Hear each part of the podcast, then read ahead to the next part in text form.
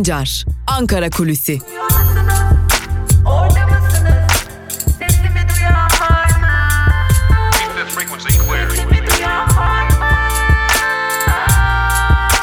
Özgürüz Radyo. Özgürüz Radyo. Özgürüz Radyo'dan günaydın sevgili dinleyiciler. Haftanın sonuna doğru yaklaşıyoruz artık. Takvim yaprakları 17 Eylül Perşembe gününü gösteriyor ve 17 Eylül Perşembe günü itibariyle Özgürüz Radyo'da Ankara Kulisi programıyla sizlerleyiz. Tabi gündemde neler var, Ankara'da neleri konuşuyoruz özellikle KJ'lerimizden de anladığınız üzere e, tarikatlar meselesi, cemaatler meselesi bu aralar yine sık sık tartışılır oldu. E, yeniden gündemde e, bunları konuşacağız. Neden gündemde, kim ne diyor, ne demiyor sorularına bakacağız biraz. Ama önce bugün Özgürüz Radyo'da neler var bir onları hatırlatalım. Bugün yine her zaman olduğu gibi her saat başında Özgür Haber bültenleriyle günün gelişmelerini sizlerle paylaşacağız. Tabi her haber bültenimizin hemen ardından da genel yayın yönetmenimiz Can Dündar Özgür Yorum ile birlikte siz değerli dinleyicilerimizle buluşmaya devam edecek Özgürüz Radyo'da. Ee, sanmayın ki sadece hafta içleri cumartesi günleri de Özgürüz Radyo'da genel yayın yönetmenimiz Can Dündar'ın Özgür Yorumu sizlerle olacak. Hafta sonu da bu yorumları Özgürüz Radyo'dan dinleyebileceğinizi hatırlatalım. Bizler saat 10'u 15 geçe Türkiye basınında bugün programıyla sizlerle olacağız. Tabi dünya basınında neler yazıldı çizildi. Bu konuda benim de keyifle dinlediğim Ela Bilhan arkadaşımız da dünya basını da bugün programıyla sizlerle olacak ve dünya basınının özetini sizlerle paylaşacak. Saat 17'de haber bültenimizin ardından ise Canberk Benli Gümüşperde programıyla biraz da bu yoğun gündemde, bu yorucu gündemde, bu stresli gündemde kulaklarımıza güzellikler ulaşsın diye Gümüşperde programıyla sizlerle buluşmuş olacak. Saat 20'de ise aktivist, sanatçı ve gazeteci Zehra Doğan Türkiye Nereye programında genel yayın yönetmenimiz Can Dündar'ın konuğu olacak ve sorularını cevaplayacak. Saat 18'de ise Onur Öncü arkadaşımız son tahlilde programıyla e, özellikle gündemin önemli tartışılan konularını mercek altına alacak, uzmanlarıyla, taraflarıyla konuşacak ve sizlerle paylaşacak. Tabi hatırlatalım özellikle Özgür Yorum ve Son Tahlilde programlarına aynı zamanda Özgürüz Radyo'nun YouTube hesabından da ulaşabilirsiniz. Peki nedir bu tarikat tartışması son günlerin yoğun tartışması? Geçtiğimiz günlerde Cübbeli Ahmet olarak bilinen isim e, çıktı bir televizyon kanalında ki o televizyon kanalının adını da verelim CNN Türk. Karşısında Nedim Şener, Ahmet Hakan gibi isimler vardı. Çıkıp şunu söyledi. 2000 Selefi dernek silahlanıyor, iç savaşa hazırlanıyorlar. Bu açıklama önemliydi. Cübbeli Ahmet'i ciddiye alırız almayız, görüşlerini e, beğeniriz beğenmeyiz ayrı bir tartışma. Kendisinin benimsenecek veya benimsenecek bir tarafı yok ama tartışılacak çok tarafı var elbette ki ama e, şimdi tarikat liderinden bahsediyoruz. Cübbeli Ahmet'e bir tarikat ya da cemaat adına ne dersek diyelim onun lideri, onun vaazlarını veren bir isim, etkin de bir isim. Hatta e, şimdi Barış Terkoğlu ile Barış Behlivanoğlu ki ikisi de yakın zamanda yeniden tutuklanıp cezaevine giren ve tahliye edilen meslektaşlarımız kaleme aldıkları Metestaz adlı kitaplarıyla da sevgili dinleyiciler e, bir konuya dikkat çekmişlerdi. Cemaatler ve tarikatlar devletten yeniden yapılanıyor. Özellikle menzil tarikatı olsun, kimi yerlerde e, e, Cübbeli'nin tarikatı olsun, başka tarikatlar olsun. Devlet içerisinde bürokraside yer almak için e, çabalıyorlar demişti. Geçtiğimiz günlerde de Uşaki tarikatının lideri bir açıklama yaptı. Devlet içinde kadrolarda yer alın dedi. E, hatta daha sonra da çocuk istismarıyla tutuklandı. İstismarı nedeniyle tutuklandı ve onun ardından da e, bir açıklama geldi. Bir müridinden diyelim bir açıklama geldi bu şeyhin ve bizden kadro istediniz kadro verdik, isim istediniz isim verdik. Bu şimdi reva mı gibi bir açıklama da geldi. İşte tüm bu tabloya baktığımızda tarikat ve cemaatleri Türkiye'de yeniden konuşmaya başlıyoruz. E, tabii neden konuşuyoruz sorusunu da muhalefete sormak gerekecek. Çünkü iktidardan bu konuya dair bir cevap almak pek de mümkün değil. Muhalefet ne düşünüyor? Muhalefet 15 Temmuz darbe girişimi ardından bürokrasideki e, cemaat üyelerinin tasfiyesi gerçekleşmiş gibi görünse de başka cemaatlerin, başka tarikatların yapılanmaya ve bürokraside kendilerine yer bulmaya devam ettiklerini belirtiyor ve özellikle Emniyet Teşkilatı ile Sağlık Bakanlığı bünyesindeki yapılarda bu teşkilatma, teşkilatlanmanın çok daha hız kazandığı biliniyor. Menzil tarikatı bu konuda Sağlık Bakanlığı'nda yine e, Emniyet Teşkilatı'nda da e, örgütlendi diyebiliriz ki Barış Behlivanoğlu ve Barış Terkoğlu da bunu belgeleriyle ortaya koymuşlardı. Şimdi burada bir iş çekişme yaşandığını belirtiyor muhalefet. Yine bürokraside geçtiğimiz yıllarda da yaşadığımız o çekişmenin bir benzerinin yaşandığını özellikle CHP'liler gözlemlediklerini hatta duyduklarını belirtiyorlar. Tarikatların, cemaatlerin yer kapma kavgasına girdiklerini ve bu noktada karşılıklı olarak birbirlerinin ayağını kaydırmak için daha önce verilen açıkların yavaş yavaş basına sızdırılmaya başlandığı iddiaları da yine muhalefet partisi CHP'nin e, önemli bir diğer iddiası. Yani buradan Cumhuriyet Halk Partisi'nin açıklamalarından şunu anlıyoruz. Evet, tarikatlar, cemaatler devlet içerisinde yapılanmaya ve yapılanmaya çalışmaya devam ediyorlar. Bunun karşısında da güç mücadelesi bir çekişme hali devam ediyor. Son günlerde kamuoyunda sıkça tarikatları ve cemaatleri konuşmamızın önemli bir diğer nedeni de bu gibi görünüyor. E, Tabi buradan şu anlaşılmasın Uşaki tarikatını liderinin e, tutuklanmasında e, tutuklanmasına yol açan o çocuk istismarı bir kumpas mıydı ya da bir sızdırma mıydı elbette ki değil. Bu bir gerçeğin ortaya çıkmasıydı. Ama Uşaki tarikatı liderinin e, müritlerinin yaptığı açıklamalar bir hesaplaşmanın bir çekişmenin ifadesi gibi görünüyor muhalefet tarafından ve bu güç mücadelesinin Türkiye'nin başına bela olabileceğini de altını çiziyor Cumhuriyet Halk Partisi ve e, bir CHP'li grup başkan vekili de biz iktidarı defalarca uyardık, bizi dinlemediler, dinlememeye de devam ediyorlar ve bunun sonu iyi olmayacak. Tarikatlar da cemaatler de yapılanmayı sürdürdükçe Türkiye'nin başına olumsuzluklar gelmeye devam edecek. 15 Temmuz'dan hiç ders çıkarmamışa benziyorlar biçiminde CHP'den gelen bir değerlendirmede bulunuyordu. Tüm bunlarda ortadaki son günlerde tartışılan tablonun e, nedenini biraz da olsa ortaya koyuyor. Tabi öte yandan bir diğer hususta Cübbeli Ahmet'in 2000 Selefi dernek silahlanıyor. İç çatışmaya hazırlanıyorlar. İç savaş başlayacak gibi bir değerlendirmesi vardı. Ee, şimdi sorduk soruşturduk. Cübbeli Ahmet'in bu açıklamaları için herhangi bir soruşturma başlatıldı mı? Yani Cübbeli Ahmet en azından tanık sıfatıyla bu konuda ya sen ne biliyorsun diye ifadeye çağrılacak mı diye aslında bir soruşturma yürüttük ve e, bu konuya ilişkin Cübbeli Ahmet'in açıklamalarının ardından herhangi bir herhangi bir gelişmenin olmadığını da öğrendik. Yani Cübbeli Ahmet çıktı çok önemli bir iddiada bulundu. Tarikatlar silahlanıyor dedi. Selefi dernekler silahlanıyor dedi. Ama bunun karşısında herhangi bir biçimde bir soruşturma da gel gelmiş değil. Bugünlerde bu konu tartışılmaya devam ediliyor aslında alttan alta Ankara kulislerinde ve önümüzdeki günlerde de bu tartışmanın büyüyerek devam edeceği de düşünülüyor. Peki bugün başka neleri konuşacağız? Türk Tabipleri Birliği'ni konuşacağız sıklıkla çünkü MHP lideri Bahçeli'nin hedefinde bu defa Türk Tabipleri Birliği vardı.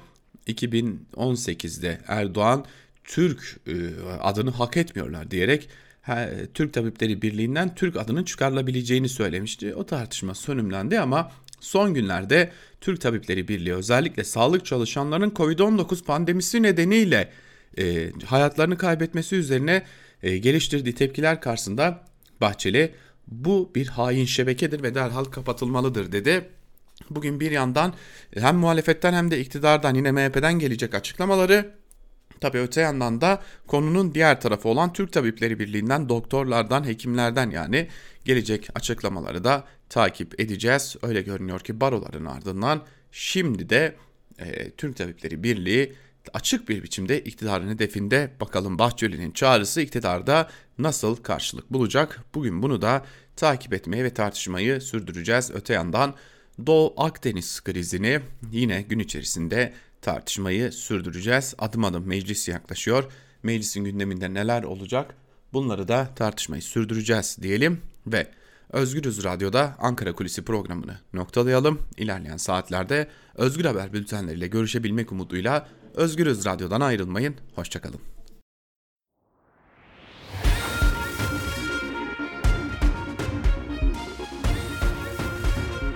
Altan Sancar, Türk basınında bugün.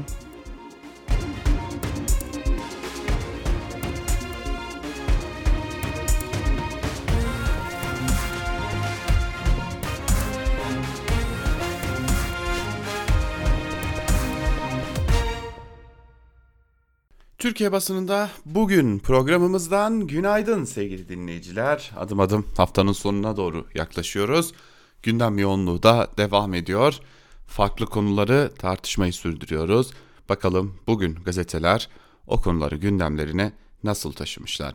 İlk gazetemiz Cumhuriyet olacak. Cumhuriyet'in manşetinde kuzenin ihalesi 5 bürokratı 7 sözleri yer alıyor. Ayrıntılarda ise şunlar kaydedilmiş.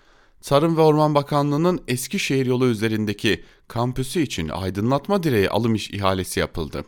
Doğrudan bakanlık makamı talimatıyla geldiği öğrenilen iş için Emine Erdoğan'ın kuzeni iş insanı Veysel Baran'a ait olduğu ileri sürülen 4A pazarlama aşı adres gösterildi. Firmaya 98 bin lira ödendi. Destek Hizmetleri Dairesi Başkanı Fatih Sarıkaya'nın daha ucuza yapılabilecek iş için ihale açmaması bakanlık koridorlarında konuşulmaya başlandı. Çalışanların ifadesi alındı. Kriz üzerine işin talimatını veren Pakdemirli, Sarıkaya ve 4 daire başkanını görevden aldı denmiş ayrıntılarda. Bir diğer haberi de aktaralım yine Cumhuriyet gazetesinden yerli ve milli satış başlıklı bir haber. Ayrıntılar şöyle. CHP Enerji Komisyonu Başkanı Necdet Pamir. En Akdeniz ve Karadeniz'deki enerji kaynakları tartışılırken iktidarın son iki kale olan Türkiye Petrolleri Anonim Orsaklığı ve BOTAŞ'ı halka arz diyerek özelleştireceğini söyledi. Pamir, buraları da sermayedarlar alacak. Duyumlarımıza göre Katar başta olmak üzere çok sayıda müzakere yapılıyor diye konuştu denmiş ayrıntılarda. Şimdi buradan neyi görüyoruz? Evet para lazım. Başka da hiçbir şey değil. Para lazım. Nakit para lazım. Bir gün gazetesiyle devam edelim. İki vakada ülke gerçeği manşetiyle çıkmış bir gün ve ayrıntılarında şunları kaydetmiş. Birbirinden farklı iki olay Türkiye'de neden laiklik ve kadın hakları mücadelesi verilmesi gerektiğini net olarak gösteriyor. Birincisi Kocaeli'nde bir okuldan. Baş iskelede bir Anadolu Lisesi'nin din kültürü dersinde ödev için öğrencilere sevgilin var mı namaz kılıyor musun gibi sorular sorulmasına çok sayıda aile tepki gösterdi. İkinci vaka medya dünyasından. Basın İlan Kurumu'nun kuruluşlara gönderdiği Doktor Gedizli'nin yazdığı Türkçenin isimler sözcüğünde kadınları aşağılayan çok sayıda ifade yer aldı. Çocuklara sorulan sorulardan bazıları şöyle. Sevgilin var mı? Varsa neden? Kılık kıyafetine dikkat ediyor musun? Sosyal medya kullanıyor musun? Namaz kılıyor musun? İnancına ters yayınları izliyor musun? Şimdi önce bir çocuklara verilen e, bu soruların tek bir cevabı var bana göre. Size ne? Ve gönderilen sözlükte yer alan bazı tabirler de şunlar. Kara ağızlı dedikodu yapan erkek demekmiş. Kaşık düşmanı kadın eş demekmiş. Oynak işveli kadın demekmiş. Sokak süpürgesi çok gezen kadın demekmiş. Yollu kolayca elde edilen kadın, taze de genç kadın demekmiş. Tam zihniyetlerini yansıtıyor değil mi? Yani tam anlamıyla hani şu Uşaki tarikatı lideri vardı ya tutuklandı çocuk istismarından. O ve onun gibilerinin e, tam olarak zihniyetini yansıtıyor aslında. Sözlüğü adeta onlar yazmış gibiler. Bir diğer haberimize geçelim. Gemi milli ama ödeme dövizle başlıklı bir haber. Ayrıntılarda ise şunlar kaydediliyor. Türkiye'nin ilk yerli ve milli araştırma gemisi olarak adlandırılan Oruç Reis araştırma gemisinin Binali Yıldırım'ın yakın arkadaşı Salih Zeki Çakır'a ait bir şirket tarafından milyonlarca dolar karşılığında işletildiği ortaya çıktı. Kamu ihale bülteninde yer alan bilgilere göre MTA 30 Mayıs 2019 tarihinde Oruç Reis araştırma gemisinin 2 yıl boyunca işletilmesi için ihale düzenledi. İhaleyi Salih Zeki Çakır'ın sahibi olduğu Oras Denizcilik Şirketi aldı. Meta 2019'da Oruç Reis'in gemisi için 4 ayrı ihale düzenledi. Sözleşme imzalanan şirketlerin tamamı Türkiye merkezli. Buna rağmen ödemeler döviz cinsinden. Peki Bakan Albayrak bu isimlere de kardeş siz ödemeyi dövizle mi alıyorsunuz diye sorar mı acaba? Merak, merak ediyor insan ister istemez. Yabancılar kaçtı, yerli akın etti. Başlıkta son bir haberi de aktaralım yine bir günden. Borsayı yabancı yatırımcılar terk ederken yerliler akın etti. Yeni aktörler düşük bütçeli ve 25-35 yaş aralığında denmiş. Tabi şimdi buradan ne anlıyoruz? Ee, yerli gençler paralarını biraz değerlendirmek istiyorlar. Varsa 3-5 kuruş birikmişleri tabi.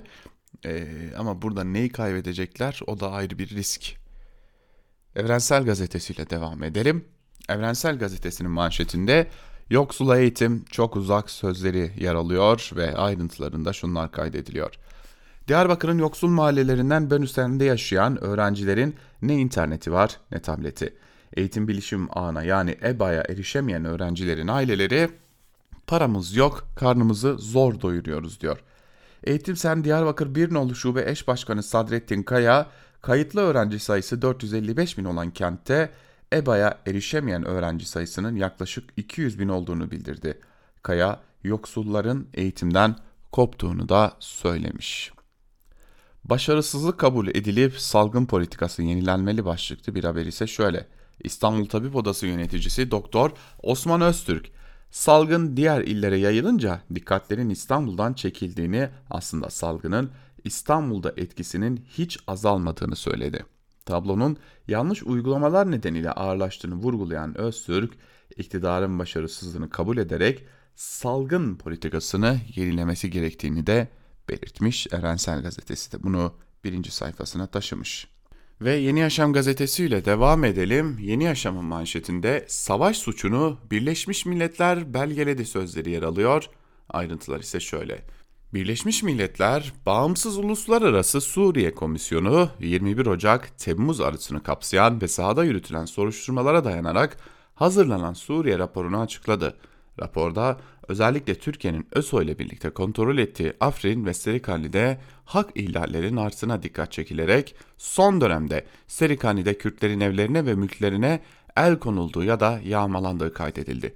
Raporda Afrin ile ilgili olarak da şu vurgular yapıldı. ÖSO güçleri aynı şekilde Afrin bölgesi genelinde Kürtleri yerlerinden ederek mülklerine zorla el koyuyor.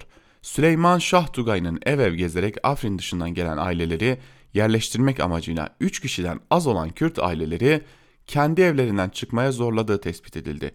Aynı şekilde Kürt aileler kendi evlerinde topraklarında yaşamak için zorla vergiye tabi tutuluyor denmiş. Öte yandan ÖSO tarafından Afrin ve Serikani'de gözaltına alınan, tutuklanan ve işkenceye maruz bırakılanların çoğunun Kuzey Suriye özel yönetimiyle geçmişte ilişkisi olduğu iddia edilen insanların olduğunun ifade edildiği raporda bu kişilerin genellikle Türk yetkililer tarafından sorgulandığının alt, altı çizildi. Yerini terk eden insanların ÖSO'nun cinsel saldırısından ve tecavüzünden korktukları için geri dönmediğinin belirtildiği raporda geçtiğimiz Şubat ayında 30 kadına tecavüz edildi. Suriye Milli Ordusu yaptıkları ev baskınlarında kadınlara cinsel saldırıda bulunuyor veya tecavüz ediyor. Bunu yapanlar cezalandırılmıyor diye belirtildi. Afrin ve Serikani'deki uygulamaların savaş suçu olarak nitelendirilen raporda Türkiye ile ilgili şu vurgu yapıldı. Komisyon, Türk Devlet Kuvvetleri'nin uygulamalardan haberdar olduğunu hatırlatır. Bu tür olaylara engel olmayan Türk yetkilileri Türkiye'nin yükümlülüklerini ihlal etmiştir biçiminde de ayrıntılar kaydedilmiş. Evet, Yeni Yaşam gazetesinin manşetinde de bu cümleler yer alıyordu. Karar gazetesiyle devam edelim. Karar gazetesinin manşetinde ise kurumlar çöktü, verimlilik düştü sözleri yer almış ve ayrıntılar şun şöyle. Hükümetin hazırladığı AB'ye katılım öncesi ekonomik program yargı bağımsızlığı, düşünce özgürlüğü, insan hakları, kurumların işleyişi, eğitim kalitesi, te- teknolojinin gelişimi, insani gelişmişlik gibi kriterlerdeki gerilemenin Türkiye'nin ekonomik büyümesini aşağıya nasıl çektiğini gözler önüne serdi. Toplam faktör verimliliği ülkelerin eğitim teknolojik gelişimi, kurumların işleyişi, insan hakları ve özgürlüklerin durumu, demokrasi kalitesi, yargı bağımsızlığı, düşünce özgürlüğü, vergi sisteminin işleyişi, gelir dağılımındaki denge gibi birçok sayıda faktörün bir araya gelmesiyle oluşuyor. Modern ekonomilerde kalite yönetiminin büyümeye yansıması olarak yorumlanıyor. Türkiye'de siyasi uzlaşmanın olduğu dönemlerde toplam faktör verimliliğinin ekonomik büyüme, büyümeye katkısının da yüksek olması dikkat çekiyor denmiş ve 2007'de %2.7 iken 2010-2018'de binde 6'ya düşmüş. Hükümet AB'ye gönderdiği belgede 2020-22 için öngörüsünü ise binde 4 olarak kayda geçirmiş. Yolumuz açık olsun. Dibe doğru gidişimizi en azından bir yerden daha öğrenmiş olduk. Çin aşısında ilk doz kahramanlara başlıklı bir haberi aktaralım.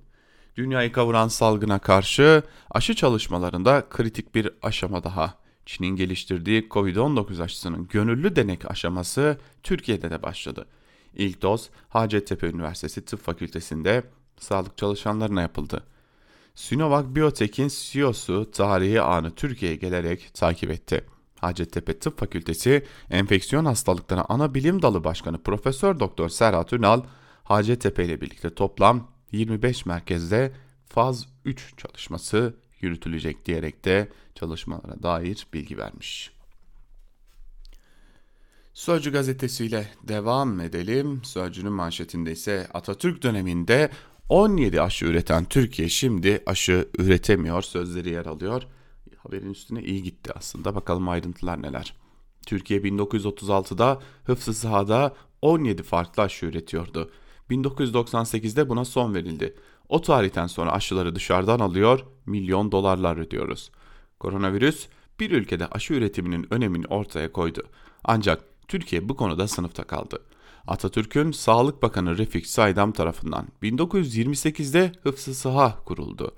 1936'da da 17 aşı üretilmeye başlandı. Ancak 1998'de aşı üretimi durdu. 2011'de Hıfzı Sıha kapandı. Türk Tabipleri Birliği Başkanı Profesör Doktor Sinan Adıyaman, Türkiye işgal yıllarında bile aşı üretip ihraç ediyordu. Şu an aşı üretemiyor. Aşıyı ithal eden dışa bağımlı bir ülke olduk dedi diye de durumu özetlemiş. Belki şimdi o işgal günlerinden bile daha zor durumlardayız. Yani olabilir. Belki de ondan bu durumdayız. 3 milyon öğrencinin interneti, 745 bin öğrencinin televizyonu yok başlıklı bir haberi aktaralım sizlere.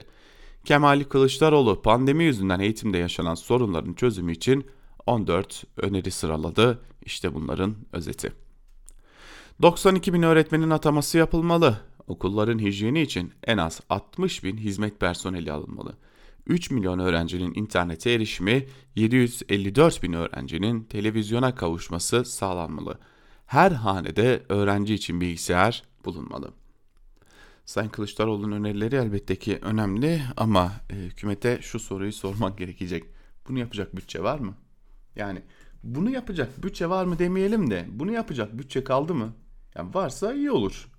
Ama eminiz ki bunu gerçekleştirecek, bunu uygulamaya sokacak bir bütçe Türkiye'de şu an itibariyle mevcut değil. Hali hazırda böylesi bir bütçede mevcut olmadığına göre e, bu beklentide kuvvetle muhtemel bir hayal olarak kalacak. Uzaktan eğitim adı var ama uzaktan eğitimi ne kadar yurttaş, ne kadar öğrenci, ne kadar çocuk ve genç alabiliyor özellikle e, bunu bilmiyoruz. Bildiğimiz Türkiye'de bir bölüm öğrencinin, bir bölüm yurttaşın eğitim almakta, bu özellikle uzaktan eğitime ulaşmakta ciddi zorluklar yaşadıkları. E tabi bir de eğitimde fırsat eşitliğinin tartışıldığı günlerden geçiyoruz. E, bir yandan yurttaşların evinde e, internet, bazı yurttaşların evinde e, kaldı ki televizyon bulunmazken e, bazı yurttaşlar gelir durumu iyi oldukları için ya da gelir durumu çok çok çok iyi olmasa da bir yerden belki borçla, belki krediyle ya da bütün e, gelirini zorlayarak e, çocuklarını e, bir biçimde e, eğitim alabilmeleri için e, özel okullara gönderiyorlar. Bu da ayrı bir fırsat eşitliği, daha eşitsizliği diyelim daha doğrusu durumu ortaya çıkarmış oluyor. Ve şimdi gazete manşetlerine devam edelim. Sabah gazetesiyle devam edeceğiz. Sabah gazetesinin manşetinde tecavüz, rüşvet, rant, kıyak sözleri yer alıyor. Bakalım tabii ki yine Didim Belediyesi sabahın manşetinde. Didim'deki tecavüz skandalı CHP'li belediyedeki bütün kirli ilişkileri tek tek açığa çıkardı. İlçeyi sarsan korkunç iddialar denmiş. Yine e, son bir haftadır neredeyse e, yaptı, yaptıkları tek şey Didim Belediye Başkanı'yla e, daha doğrusu Didim Belediye Başkanı'nı gündeme getirmek. Dün de söyledik yani varsa bir zaten bir e, kadın beyanı yapılması gereken bellidir. Soruşturma açılır ve e, bütün işlemler yapılır. Bu kadın beyanı olduktan sonrası tartışılacak bir konu değildir. Ama her gün bunu gazete manşetlerinden siyasi bir rant haline getirirseniz ya da siyasi bir malzeme aracı haline getirirseniz bir kadının uğradığı cinsel saldırıyı o başka bir noktaya götürür. Çünkü kimsenin bir kadının uğradığı cinsel saldırıyı siyasi bir rant aracı haline getirmeyin e, nasıl diyelim e, hakkı yoktur. Sabah gazetesinin yine e, birinci sayfasında idam edilen milli iradeydi başlıklı bir haber var.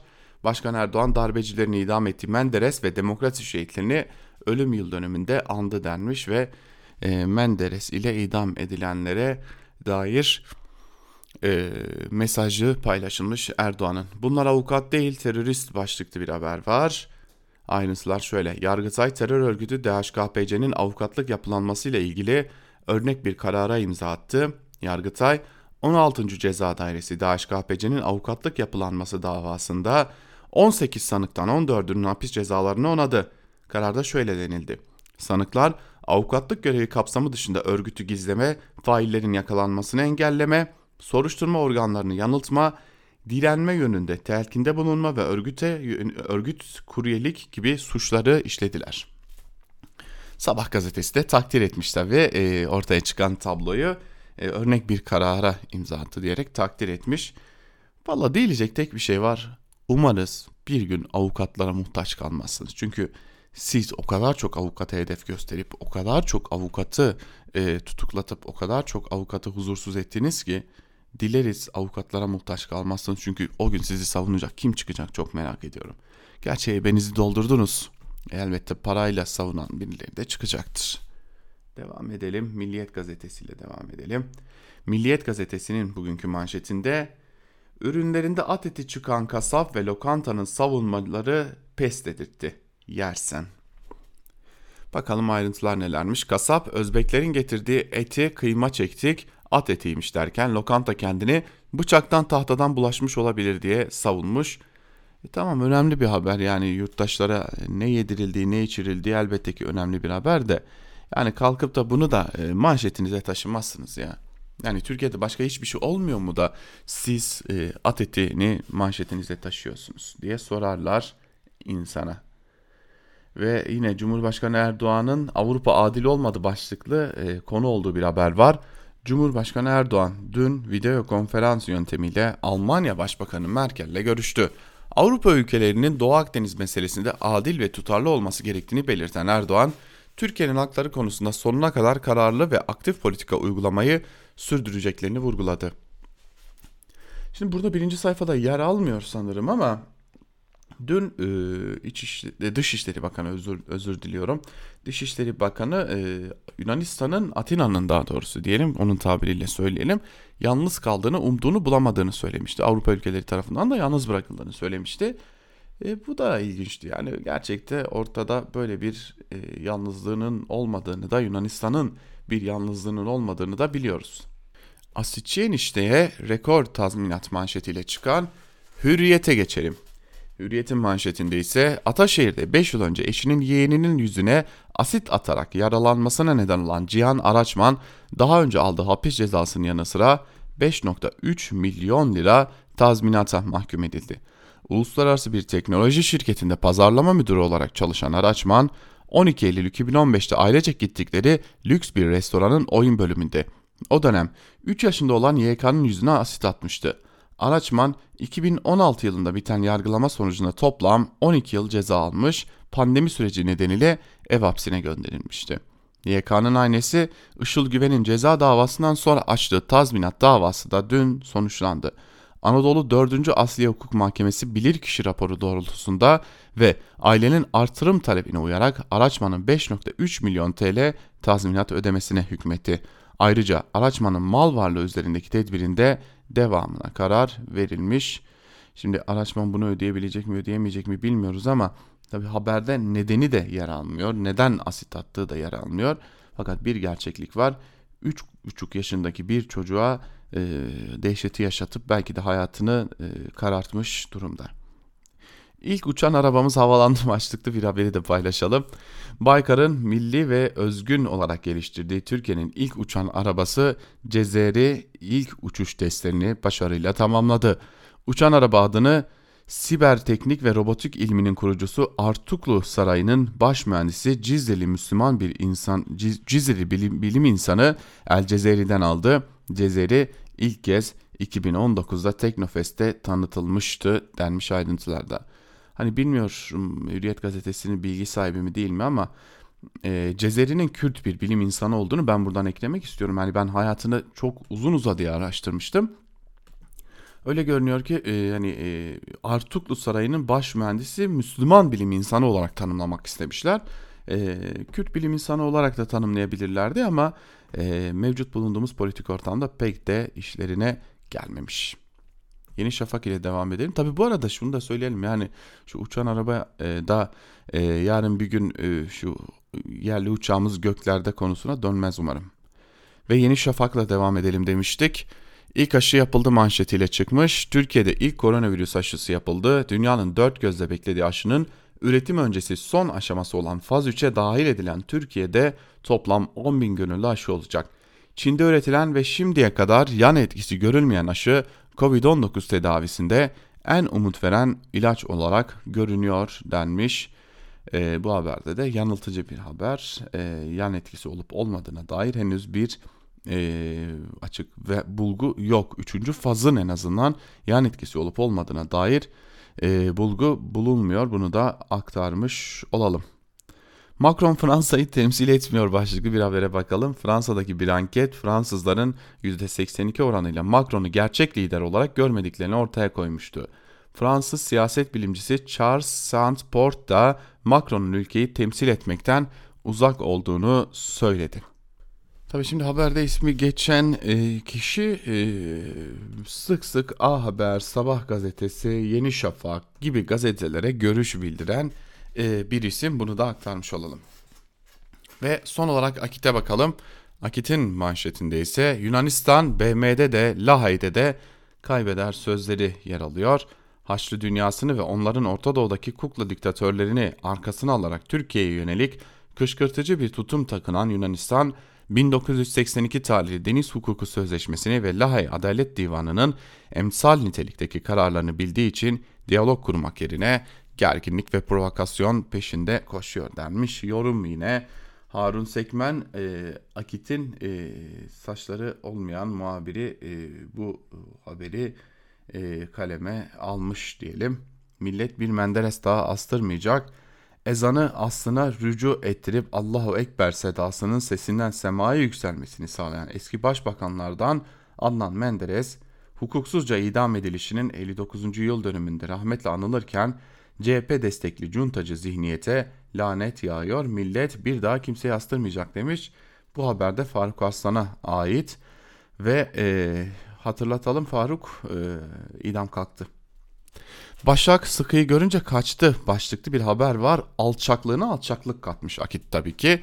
Yani Akit artık ne e, söylense bilemiyorum ama neyse. PKK'nin siyasi kanadı HDP'nin eski eş genel başkanı olan ve terör suçundan tutuklu bulunan Selahattin Demirtaş'ın öğretmen karısı Başak Demirtaş pandemi döneminde öğretmenlikten istifa etti. Seçim dönemlerinde üst üste rapor alıp tam 774 gün Okul boyunca okula gitmeyen ve eşiyle birlikte il il gezdiği süreçte dahi öğretmen maaşı almaya devam eden Demirtaş'ın öğretmen ihtiyacının en yoğun olduğu salgın döneminde yaptığı mesleği bıraktığını açıklaması kirli zihniyetlerini bir kez daha gözler önüne serdi. Valla bugünler geçecek biliyor musunuz? Yani öyle ya da böyle bugünler öyle bir geçecek ki ve bugünler geçtiğinde bu yaptığınız haberlere, bu attığınız manşetlere o kadar çok pişman olacaksınız ki. Yani pişmanlığınız şundan kaynaklanacak. Yargı önünde bir bir hesap vereceksiniz. Bizleri hedef gösterdiğiniz için, yalan söylediğiniz için, halka aldattığınız için, halkın parasını bir biçimde yediğiniz için bir bir hesap vereceksiniz. Bunu da bilin yani. Ve geçelim günün öne çıkan yorumlarına. Yorumlarda neler var biraz da onlara göz atalım. İlk yazar Gazete Duvar'dan Dinçer Demirkent anayasal düzeni ortadan kaldırmak başlıklı bir yazı kaleme almış ve yazısının bir bölümünde şunları kaydediyor. Süleyman Soylu kim? AKP Genel Başkanı ve Cumhurbaşkanı Erdoğan'ın sık kullandığı sen kimsin ya nidasındaki retorik ile anlaşılmasın. Kim? Hukuki statüsü ne? Anayasa bunu tespit ediyor. Hangi anayasa? Olağan, olağanüstü hal döneminde 16 Nisan 2017'de plebisiti sonrasında kabul edilmiş AKP-MHP ittifakının olağanüstü hal anayasası. Diyor ki bakanlar Cumhurbaşkanına karşı sorumludur. Cumhurbaşkanı tarafından atanır, onun tarafından görevden alınır. Dolayısıyla bakanın hiçbir siyasi sorumluluğu yok. Cumhurbaşkanının memuru. Bir bakanın her icraatından sonra siyasi olarak sorumlu olan da Cumhurbaşkanı. Peki cezai sorumluluğu var mı? Anayasaya göre Meclis Bakan TBMM bakanların görevleriyle ilgili işledikleri suçlardan dolayı soruşturma açabilir. Eğer meclis kabul ederse bakan Yüce Divan'a sevk edilir. Kararı Yüce Divan verir. Yüce Divan ne? Bakanı göreviyle ilgili suçlardan dolayı yargılayacak olan Anayasa Mahkemesi'nin yargılama esnasındaki sıfatı. Peki bakan artık görevde değilse ne olacak? Görevde olmasa da bakanlığı sırasında görevi ile ilgili suçlar nedeniyle aynı süreç işleyecek. Süleyman Soylu ne yapıyor? Yasama üyesini tehdit ediyor. Sonra da güvenliğini sağlamakla yükümlü olduğu yasama üyesi saldırıya uğruyor. Olağan dönemde sınırlayamayacağı hakkı genelge ile sınırlayarak sokağa çıkma yasağı ilan ediyor. Yürürlüğe girmeden 2 saat önce yapılan bu ilan büyük bir paniğe yol açtığı için yurttaşların can güvenliğini tehlikeye atıyor. Seçilmiş belediye başkanlarının yerine kayyum atamalarına imza atıyor. Atanan kayyumlardan bazıları FETÖ soruşturması kapsamında gözaltına alınıyor. Ve suçluların ve cezaların kanuni ilkesine uyulmamasını bakanlığın belirleyeceği güvenlik soruşturması kriterlerinin anayasadan üstün olması gereğini savunuyor. Siyasi sorumluluk kimde? Anayasaya göre AKP Genel Başkanı ve Cumhurbaşkanı Recep Tayyip Erdoğan'da. Böyle bakıldığında Süleyman Soylu siyasal olarak hiçbir şey yapmıyor. Daha doğrusu yaptığı her şeyi AKP Genel Başkanı ve Cumhurbaşkanı Recep Tayyip Erdoğan'ın ajanı onun bir aracı olarak yapıyor. Erdoğan'ın verdiği siyasal kararı uygulamak için aracı imza, aracı attığı imzanın kalemi oluyor. Bizzat Erdoğan tarafından ve onun için kurulan sistem böyle diyor. Süleyman Soylu neye dayanarak anayasanın koyduğu kuralların kendisine engel olduğunu söyleyebiliyor? Hukuk düzeninden ayrı bir devlet inşa ederek devleti şahısla, hukukun üzerinde bir şahısla özdeşleştirerek şahsı hukuktan ayrı ve ona üstün kılarak. Bütün bu hikaye içinde doğrudan Süleyman Soylu ile ilgili tek soru şu olabilir. Neden? Neden bunların yapılması için merkez sağ geleneği içinden Erdoğan'a muhalefet etmiş bir figür Erdoğan'ın siyasal imzalarının kalemi olarak seçildi? İlk eldeki yanıtı belli.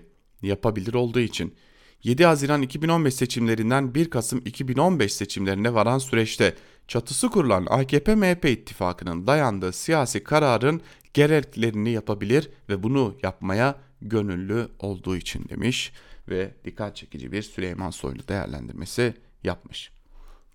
Artı gerçekten Sibel Hürtaş ile devam edelim. Hürtaş, Davutoğlu Demirtaş diyaloğu Sincan'a kadar gider mi başlıklı bir yazı kalemi almış ve yazısının bir bölümünde de şunları kaydetmiş. Ankara'da AKP karşıtı muhalif ittifaklar için konuşulan iki senaryo var. Birincisi Kılıçdaroğlu'nun diyalog kanallarını adım adım ördüğü Dostlar İttifakı. İkincisi ise CHP dışında bir sağ ittifak. CHP dışı sağ ittifak senaryosu en fazla İyi Parti'nin işine yarıyor. Geçen seçimde Millet İttifakı'nın bir parçası olan İyi Parti bu senaryoda oyun kurucu oluyor. Kendince de HDP'nin bagajından kurtuluyor. DEVA, Gelecek Partisi ve Saadet Partisi de CHP'nin imajından kurtuluyor. Böyle güçlü bir senaryo karşısında Kemal Kılıçdaroğlu yaptığı ziyaretler ve sürekli vurguladığı Dostlar İttifakı ile aslında oyun kurucu benim diyor. Üçüncü bir ittifakın kurulmasının önüne geçmek istiyor. Tabi bu senaryoların görünen yüzlerinde Kürtler yok. HDP'nin önceki dönem eş genel başkanı Demirtaş'ın cezaevinden verdiği mesajlar bu açıdan önemli. Akşener'in malum yanıtı çok tartışıldı. Davutoğlu'nun yanıtına gelince Demirtaş'ın Davutoğlu ile yan yana gelip konuşmamız Türkiye'de özgürlükler için faydalı olacaktır sözlerine Sözcü gazetesi üzerinden şu yanıtı verdi. prensip olarak Türkiye'de demokrasiye inanmış, terörle arasına mesafe koymayı başarmış herkesle görüşmeyi bu ülkenin geleceği açısından doğru görürüm. Öyle görünüyor ki Davutoğlu da Akşener gibi bir yandan kendi kitlesine mesaj verip diğer yandan da diyalog kanallarını açmaya çalışıyor. Ama Davutoğlu cephesinde bu iş daha zor olacak gibi. Selahattin Demirtaş bugün Kobani süreci nedeniyle cezaevinde. Yani 7-8 Ekim 2015 tarihinde yaşananlar. Ahmet Davutoğlu'nun başbakanlığı sürecinde olanlarla ilgili. Selahattin Demirtaş'ın yargılandığı davanın 3 yıl aşan duruşmaların hepsini izledim. Demirtaş tüm savunmalarında çok yakın Türkiye siyasi tarihini anlattı durdu. Hemen hepsinde Davutoğlu'nun aldığı kararlardan, yaptıkları görüşmelerden bahsetti. Hazır diyalog kanalları açılmaya çalışılırken, mesajlar havada uçuşurken böyle bir şeyin olasılığını konuşmak kuşkusuz çok uçuk olur. Ama açık olan şu ki önümüzdeki dönem Türkiye siyasetinde ittifakların nasıl olacağını bu bagajlar, geçmiş siyasi tartışmalar ve bunlarla cesaretli karşılaştırmalar belirleyecek. Bir adım ileri gitti çünkü Demirtaş eski başbakanın bu davasında tanıklık yapmasını istedi diyor Sibel Hürtaş. Şimdi bir yazı var çok kısa bir bölümünü paylaşacağım. Ee, AKP gazetecilerinin AKP'nin basın organlarının nasıl bir hayal dünyasında olduklarına dair yazı. Ramazan Yaşar'ın Diriliş Postası'ndaki yazısı Osmanlı geri geliyor ayağınızı denk alın başlıklı yazının bir bölümü şöyle. Yunanistan'ı kalkan yapıp arkasına saklanarak Türkiye'ye saldıran eski sömürgeci emperyalist Batı ülkelerini biliyoruz. Savaş borazanlarının çaldığı ortamda Batı ülkelerine ne dedi Cumhurbaşkanımız? Artık sömürge devri bitti. Osmanlı İmparatorluğu'nu içimizdeki işbirlikçileriyle yıkıp yeni cumhuriyeti de onlara emanet edip giden emperyalistler yaklaşmakta olan tehdidin farkındalar. 2003'ten beri yaklaşan Osmanlı'nın ayak seslerini duyuyorlardı. O ayak sesini kesmek için her seçimde sahaya indiler. Her türlü siyasi seçenekleri sahaya sürdüler, yönettikleri tüm terör örgütlerini üzerimize gönderdiler. En sonunda darbeyi denediler ama başaramadılar. Her saldırıları milletimizin iman dolu göğsüne çarpıp geri döndü. Dillerinin altında sakladıkları baklayı artık resmi ağızlardan itiraf etmeye başladılar demiş Ramazan Yaşar. Kendi dünyasında, hayal dünyasından bir yazı kalemi almış ve hatta iddia ediyorum e, olur ya hani Osmanlı gibi yani Türkiye yeniden bir imparatorluk olur şu olur bu olur ilk kaçacak adamlardan biri olur bunlar. Geçelim Mehmet Teskan'ın T24'teki yazısına. Kara deliği gördüm dolar neden 7.50 anladım başlıklı bir yazı kalemi almış ve yazısının bir bölümünde şunları kaydetmiş. Geçen hafta Bozcaada'ya gittim. Osman Gazi Köprüsü üzerinden Geyikli, oradan feribot ve Bozcaada. Giderken Çanakkale Boğazı'nda yapılan köprünün devasa ayaklarını gördüm. 2023 metre orta açıklığıyla dünyanın en geniş köprüsü olacakmış. Dönüşte Lapseki'den Bolu'ya geçtim. Pazartesi günü 11.30 dolaylarında 5-6 dakika bekledik arabalı vapura bindik. Geminin %70'i kamyon ve tır neden devasa araçlarla doluydu? Geçiş ücreti 60 küsür lira. Feribat dolunca kalkıyor. Bu mevsim saat uygulaması yok. Gelibolu'ya geçtim. Gazetecilik damarım kabardı. Küçük bir esnaf araştırması yaptım. Sordum. Rahat rahat geçtik. Sizce bu devasa köprüye ihtiyaç var mı? Yanıt aşağı yukarı aynıydı. Bayramlarda yoğunluk olur, başka günlerde olmaz. Kışın feribot arabalı vapur 2 saate bir kalkar. Neden? Müşteri olmaz dediler. Gemi kalkmak için yeterli araç bulamaz. Biliyorsunuz ama hatırlatmak istedim. Bu yakadan o yakaya geçiş tek yerden değil. Çanakkale Eceabat, Çanakkale Kilit Bahir var. Lapseki Gelibolu var. Seç beğen al durumu.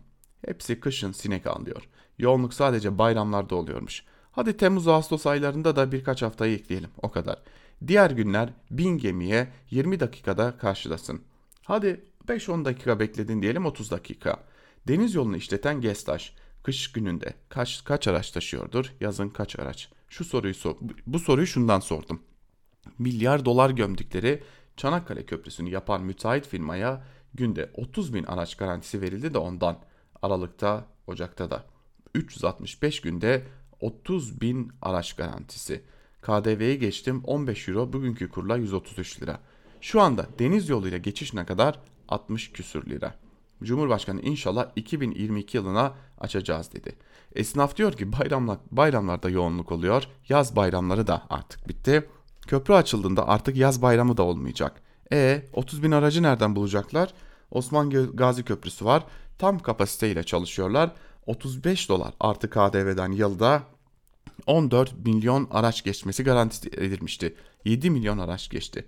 Müthiş bir hesap hatası. Mühendislik yanılgısı değil mi? Değil. Bilerek garantiyi bu kadar yüksek tutuyorlar. Çanakkale Köp- Köprüsü'nden günde 30 bin araç geçecek diyen tek kişi çıkmaz. O sözleşmeye imza atanlar dahil. O ihaleyi organize edenler dahil. Peki neden böyle? Rant cevabını veriyor Mehmet Tezkan. İşte Türkiye'nin parası da buralara harcanıyor diyerek Türkiye basınında bugün programını da bugünlükte noktalamış olalım. Yarın yine aynı saatte Özgürüz Radyo'da görüşebilmek umuduyla ayrılmayın. Hoşçakalın.